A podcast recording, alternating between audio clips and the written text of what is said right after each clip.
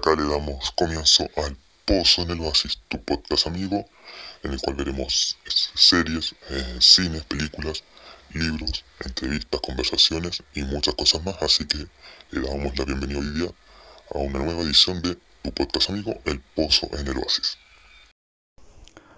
Hola amigos del Pozo en el Oasis, bienvenidos a una nueva edición de, de nuestro podcast.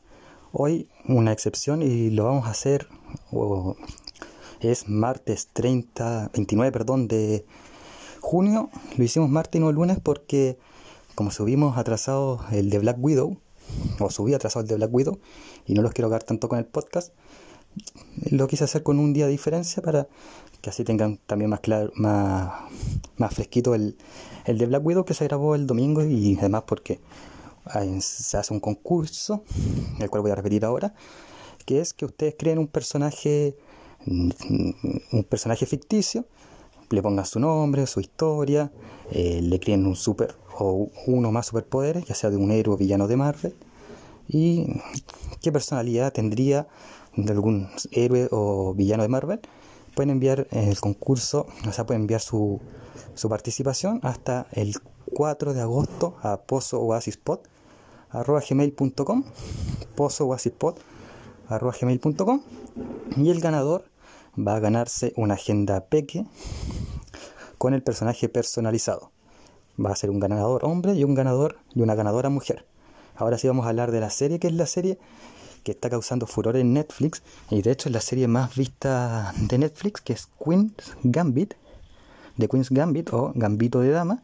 Esta serie que es creada por Scott Frank y Alan Scott y que está protagonizada por Anya Taylor Joy como Beth Harmon, que es la protagonista, la ajedrecista, Chloe Pirri como Alice Harmon, Bill Camp como Mr. Shayville, eh, Marcin Dorosinski como Basley Corpo, eh, Thomas Brody Sancter como Benny Watts, Harry Melling como Harry Baltic, la Isla John, Johnston como la joven Beth Armon. Y también tenemos a, estoy buscando aquí los protagonistas.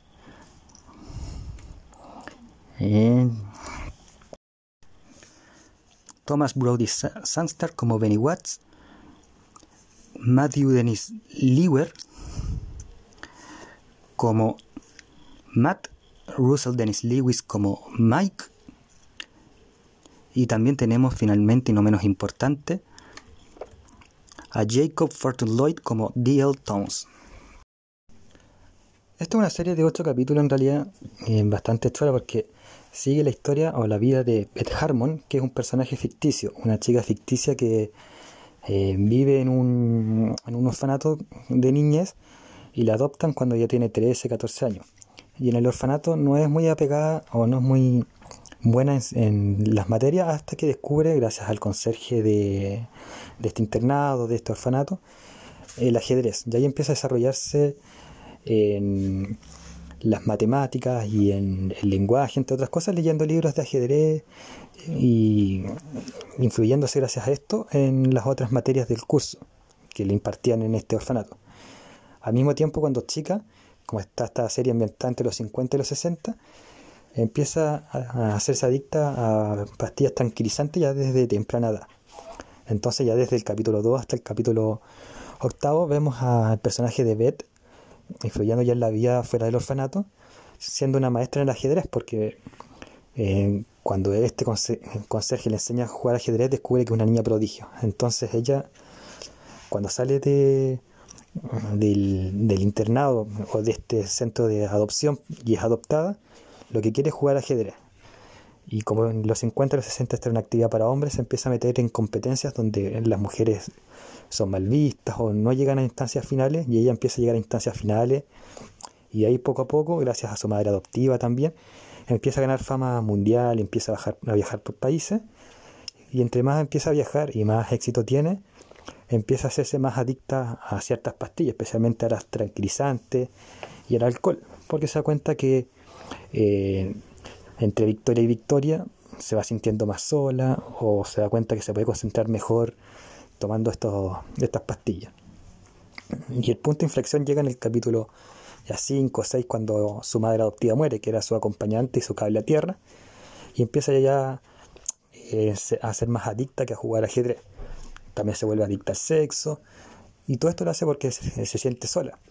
El personaje de Beth es muy humano, y entre más especialistas en ajedrez, más sola empieza a sentirse y a ser más adicta. Entonces empieza en una espiral de victorias o derrotas, ya dejando de lado el ajedrez, para volverse adicta, dependiente de hombres y cosas por ese estilo. Al final la serie se da un giro a 180 grados después cuando ya va a Rusia se da cuenta que nunca estuvo realmente sola, que tiene amigos y que puede ser la mejor del mundo y ser un ejemplo para todas las mujeres o para las personas mm, que, son más, calladas de bulla o más retraídas. Y puede ser un ejemplo dejando las adicciones y ganando eh, el campeonato mundial de ajedrez, Y así es la historia de Gambito de Dama. Mi opinión es que es la mejor serie que he visto de Netflix, dentro de las originales de Netflix, y se entiende el porqué. Eh, no es una serie complicada, uno siempre se va a sentir identificado con Beth Harmon, por sea hombre o sea mujer, aunque la serie más que nada aborda el tema de una mujer que que mm, de la nada surge para ser la mejor ajedrecista del mundo, eh, en una época en que las mujeres no tenían ningún derecho, pero también uno se puede sentir identificado con Beth por muchas cosas. Primero, representa a las personas que no somos las que destacan en las cosas comunes de la vida. No destacamos quizás en la ingeniería, en la abogacía, en las relaciones sociales, etc. Pero tenemos algo que nos hace destacar y que hay que buscarlo y luchar por eso. Ver lucha por eso y es por eso que uno se siente identificado con el personaje. Al mismo tiempo, si uno se siente sin amigos, Beth también se sentía sin amigos hasta que se da cuenta que personas con intereses comunes pueden presentar afecto, aunque no sea de la forma tradicional, ya sea apoyando o demostrando la lejanía que eh, no estás solo. Entonces, Beth es un personaje atractivo más allá del ajedrez. Yo, por ejemplo, no entiendo nada del ajedrez, aunque sí vi las narraciones y me pareció, me pareció entretenido ver una partida de ajedrez en, televisor o por radio. No entendería nada, pero sería entretenido. Lo hacen muy apasionante los conductores. Pero volviendo al caso, creo que el principal foco de, de Beth Harmon y de la serie es ese, demostrarnos que no estamos solos, que todos valemos la pena y que hay que buscar personas con interés común para destacar. No necesitamos eh, meternos en una adicción para darnos cuenta de que somos valiosos para ciertas personas.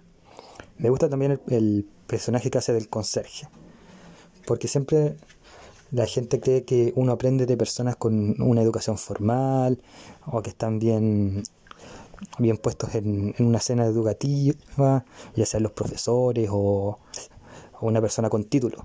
Beta aprende valores y aprende del cariño y aprende algo que le apasiona por una persona que no tiene estudios acabados. Por, lo tanto, siempre podemos aprender de personas que, no esperamos independiente del título. Y eso también me hace sentirme identificado con Beth. Eh, yo en el colegio no tenía muchos amigos, pero sí aprendí valores de, de personas con títulos como eran los profesores. El profesor de física, de biología, la profesora de química, los profesores de historia, etc. Pero si hubo alguien que aprendí mucho, era del conserje del colegio, que me enseñó muchos valores. El, el, el conserje en mi colegio se llamaba Don Ramón. Y al igual que Beth se apoya en el señor Selberg, yo me apoyaba muchas veces en él. Entonces también, como Beth, yo aprendí muchos valores del conserje, una persona sin estudio o que no terminó los estudios. Por eso Gambito de Dama es una buena serie porque tú siempre te vas a sentir identificado con la protagonista. Muchas veces uno no se siente identificado con los protagonistas de la serie, se siente más identificado con los personajes secundarios o personajes que aparecen una vez. Y rara vez uno se siente identificado 100% con la protagonista, que es lo que ocurre con Beth. Tú te vas a sentir, aunque no tengas ninguna adicción a droga, 100% identificado con el personaje. Así que esa es la serie de hoy. Hoy martes como ve excepcional espero que un, primera y última vez, es Gambito de Dama o de Queen Gambit. Así que ahí aprovechen y nos escuchamos el jueves, ahí sin falta. Y acá en el Pozo en el Oasis también saludamos, después de nuestros programas, a nuestras pymes amigas, partiendo por su Yay Styling, en el cual ustedes pueden ver productos de belleza para las amigas o incluso también para los amigos como champús, bálsamos, así que los mejores productos de belleza y de salud facial y, y de pelo se encuentran en su Yay Styling. Saludamos a Belleza de, Belleza de Lolita, una peluquería ubicada en Peñalolén, donde ustedes pueden hacerse cortes de pelo, ahí las amigas del Pozo en el Oasis.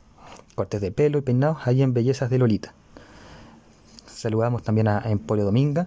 El buen vestir se encuentra en Emporio, del Emporio Dominga, donde tienen diversos productos de vestimenta, ropa, para que ahí nos vistamos al último grito de la moda frutos del Edén, los mejores frutos secos, semillas, eh, miel, nueces, se encuentran en frutos del Edén. Trade Games, los mejores Funko Pops, entre otros productos de colección geek, están en Trade Games. Así que visiten ahí Trade Games y no se van a arrepentir y van a tener un Funko y objetos de colección hasta decir basta. Team Gráfica, los mejores cómics, se encuentran en Team Gráfica. Así que ahí visiten al tío Tim en Los Dos Caracoles o en su página web, Instagram, Facebook y vean los mejores cómics que tiene nuestro querido Team Gráfica. Lanas Pata de Lana, pues si te gusta bordar, tejer, Lanas Pata de Lana tiene em, lanas, telas y todo lo que necesites para hacer este, estas manualidades tan bonitas como son bordar y tejer en diversos estilos, lanas patas de lana. Y Agendas Peques, crea tus agendas, eh, diseña tus mejores productos para agenda. Ahí puedes diseñarte a ti como ingeniero, como constructor, como médico, como pediatra, o hacer los diseños que quieras en Agendas Peques para que tu agenda tenga un estilo único. Y estas son nuestras pymes que saludamos en todos los programas de El Pozo en el Oasis. Y acá concluye una nueva edición de El Pozo en el Oasis.